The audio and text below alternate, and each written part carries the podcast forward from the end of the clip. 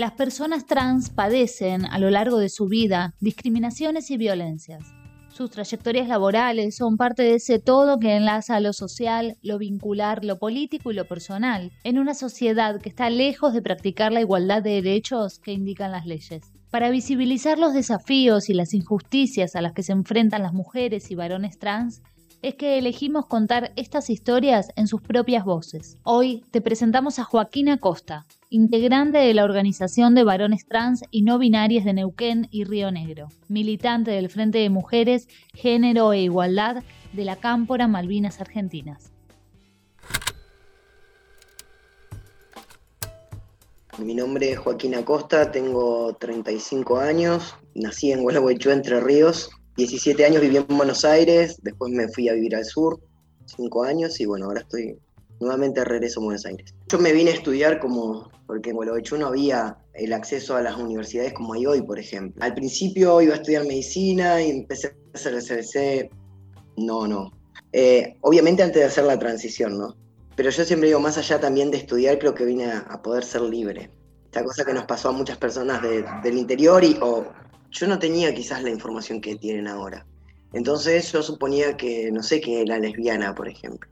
No entendía que la orientación sexual no tenía nada que ver con la identidad, o sea, no, sabía, no tenía la, información que hoy sí tenemos a mano y que hay, se ha trabajado mucho, ¿no? Eh, hay una ley, hay una ley de educación sexual integral. Me sentía que, no era yo, que algo me pasaba, en realidad. Vine a vivir acá en, Buenos Aires en el 2003 más o menos ahí creo que fui empezando a poder liberarme de un montón de cosas y poder entender otras.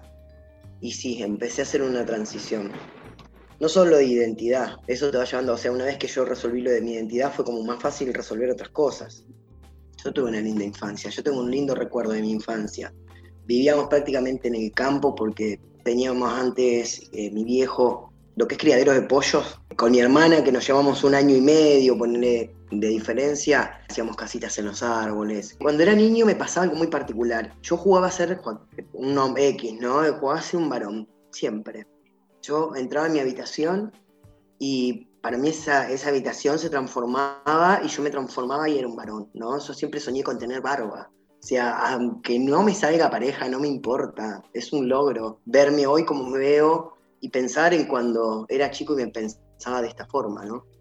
Poder lograr eso eh, es un gran logro para mí. Imaginaba o, fantaseaba con qué hubiese pasado si yo hubiese nacido como un varón biológico, como me sentía en realidad, que en ese momento obviamente no lo entendía, pero creo que sí, de adolescente, de más grande, sí, sí. Y me empecé a plantear el tema, primero de que me gustaban las chicas, pero después, cuando yo le conté a mis viejos y me saqué esa mochila, viste, que uno lleva también a veces por miedo, por un montón de cosas, eh, no puede decirlas o no tiene las herramientas para decirlas y eso. Empecé a replantearme que si bien, si bien a mí me gustaban las chicas, yo no me sentía una chica. Entonces me empezó a pasar de que yo me vestía con ropa que supuestamente era la adecuada para el género, ¿no? Esto que te dice la sociedad, y yo me sentía que me trasvestía, me sentía incómodo. No me preguntes cómo es andar de tacos porque no lo sé. O sea, creo que unas dos veces habré usado taco en mi vida y no, o sea, eso me pasaba, ¿viste? Pensé que estaba loco, o sea, un montón de cosas, ¿viste? Que aparte yo venía de una, de una enseñanza católica, porque fui desde jardín a primer grado a una escuela de monjas y con esta cosa del miedo, ¿viste? De, que te inculcan para... Y bueno, entonces yo decía, no, puede ser, yo o sea, reprimía absolutamente todo lo que me pasaba. El reconocimiento de la identidad autopercibida es un proceso que lleva tiempo y en muchas ocasiones va acompañado de la transición en la corporalidad, es decir, involucrarse en tratamientos para sentirse en armonía con la propia imagen. Es entonces cuando más evidente es la desigualdad en el acceso a la salud. Yo empecé mi transición de grande. Yo empecé mi transición a los 28 años. En el 2014, diciembre del 2014, me, di mi primera inyección de testo, ilegal, porque me la compré yo y me la di. Yo dije, sí, listo, necesito la hormona. Es difícil el acceso a la salud. Entonces eso hace que muchas veces también optemos por empezar nuestros tratamientos solos. Y me pasó, te doy un ejemplo, me pasó cuando yo me hice el anexo histerectomía, por ejemplo. Yo voy al hospital público, planteo la situación en Zapala, en Neuquén, y empezamos a trabajar con el profesional que me operó y él nunca había atendido un varón trans ni había tratado a ninguna persona trans. A mí se me hacía imposible viajar a Neuquén porque estaba a 300 kilómetros, sin trabajo. No me podía comprar la hormona. Es muy difícil estar en el interior del interior encima. Y eso fue, creo que, abrir una puerta también en el hospital público. Fue la primera vez que se operó un varón trans en un hospital público del interior de la provincia. El trabajo que tenemos que hacer las organizaciones, el trabajo que tenemos que, hacer eh, aquellos que militamos por el colectivo, no naturalicemos la violencia, el odio. Hemos logrado mucho y tendremos que seguir logrando por las infancias, por nuestras terceras edades, para poder ir a cualquier hospital, sea público o privado, y poder acceder a la salud como cualquier otra persona. Pero necesitamos el poder terminar nuestros estudios, la contención del Estado, el poder preparar y acompañar y contener esas familias que hoy tienen infancias y que por suerte acompañan, ¿sí? porque en nuestra época eran, no, se no, se, no se conocía, no había, debe haber habido, pero no eran visibles. Joaquín Acosta fue el primer varón trans en realizarse una operación de extracción de útero y ovarios en un hospital público de Neuquén. Su historia pone visibilidad en una realidad generalmente silenciada, la violencia estructural sobre los varones trans. Yo conozco personas que, son trans y que no, no dicen que son trans, y está perfecto. Ahora, yo quisiera que hubiera un montón de compañeros trans en la universidad, porque aún sigue habiendo muchísima discriminación, sigue habiendo muchísimo prejuicio, que las masculinidades trans estamos invisibilizados. Y los varones nos empezamos a, organizar mucho después. Yo creo que está invisibilizado no solamente la, masculinidad, la masculinidad trans, sino también está invisibilizada la diversidad de masculinidades, porque hay compañeros que, gestan, o sea, que, que parieron, y pariéndolo siendo varones trans, porque mm, hay compañeros que, son papás y que hicieron la transición cuando sus hijos ya eran más grandes. Hay varones masculinos y hay varones que quizás su expresión sea un poco más femenina. Hay varones hetero y hay varones gay. Y tenemos otras necesidades también, que en nuestro caso, por ejemplo, el acceso a la salud ginecológica. Los varones trans necesitamos otros tratamientos. ¿no? Nos pasa de que se supone que nosotros tenemos privilegios porque a nosotros no se nos nota que somos trans. Pero el entrar dentro de una sociedad masculina, ¿no? Heteronormativa, totalmente patriarcal, machista, es un reto muy grande. Justamente hablaba el otro día con una amiga y le decía, pasó una situación, estábamos esperando el tren y unos pibes le gritan cosas a una chica y ella, mi amiga, le dijo, o sea, que era bochornoso lo que estaban haciendo. Y yo después le digo, vos imagínate que si yo se lo hubiese dicho a eso, son capaces de bajarse del tren y caerme a trompadas. Y es muy violento el entorno muchas veces masculino. Cuando siendo un varón trans y diciendo, no sé, a mí también me da miedo que me violen. ¿Cómo se logra una real inclusión de las personas travestis y trans en una sociedad que aún mantiene tantos prejuicios? La posibilidad de un empleo digno se plantea en este sentido como una de las mayores problemáticas del colectivo de las disidencias. Cupo laboral trans, esto no, no solamente es un cambio con respecto a las leyes, me parece que también es un cambio social, que yo siempre le digo, ¿cuántas personas trans trabajan en... ¿Has trabajado? ¿Con cuántas personas trans trabajás? Podemos acceder a un trabajo registrado hoy y la verdad que son contados con las manos. No es que yo voy, Joaquín, y, te, un currículum, no solamente en el Estado. Pareciera que solamente queremos trabajar en el Estado, y no es así es un cambio eh, cultural, me parece que, el poder entender que la sexualidad y la identidad de una persona no hace a, las herramientas que tenga esa persona para ejercer como corresponde o poder desarrollar como corresponde un puesto de trabajo. Pero ahí interfieren muchas cosas también.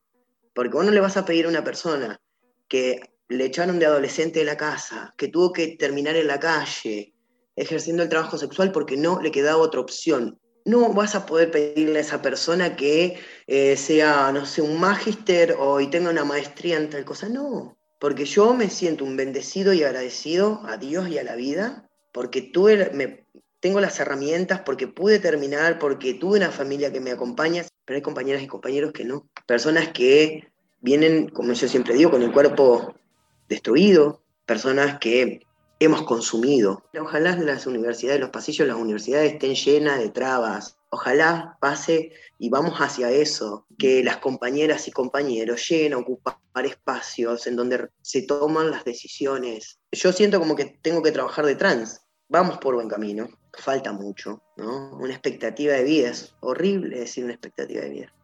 Yo, Joaquín, no me gusta que digan, vos, mira, no sé, las personas trans tienen una expectativa de vida de 45 años. Y yo tengo 35 vos tenés un trabajo, ese trabajo te va a permitir, un trabajo registrado, porque si no siempre tenemos que esto, ¿no? Laboramos por changuitas, o hacemos esto, o hacemos lo otro, pero es como que nunca llegás a tener tu trabajo en blanco, con tu recibo de sueldo, con tus aportes.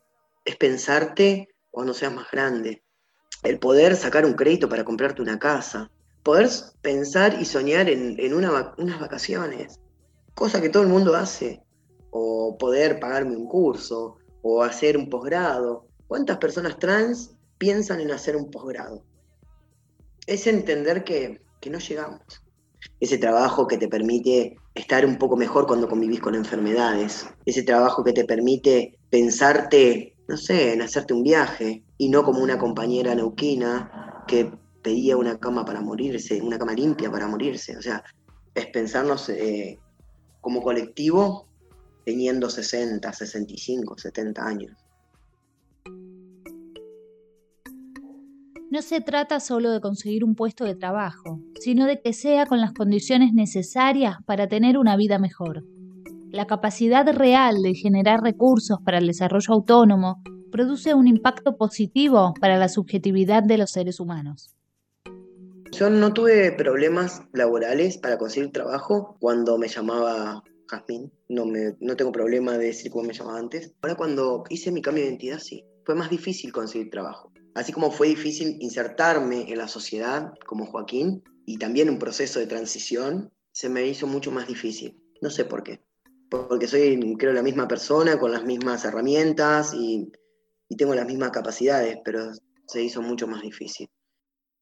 Me fui a vivir a Zapala, trabajamos durante un año en talleres de educación sexual integral que luego continuamos, durante cuatro años lo hicimos, hacíamos eh, eh, teníamos una cátedra y dábamos charlas a la universidad, dimos charlas por todos lados de la provincia. Fue una experiencia muy linda que me llevó.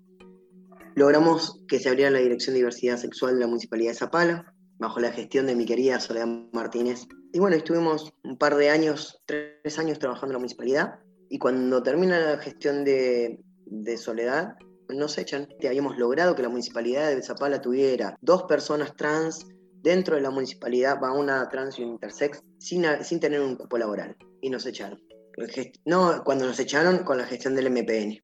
Bueno, estuve un año, 2020, desastroso para todo el mundo, creo, y me vine a ir a Buenos Aires. Quizás en Buenos Aires es un poco más, más light el tema de, de poder conseguir trabajo que en el sur, pero igual es esto, ¿no? Es acceder al trabajo de changa o el trabajo en negro.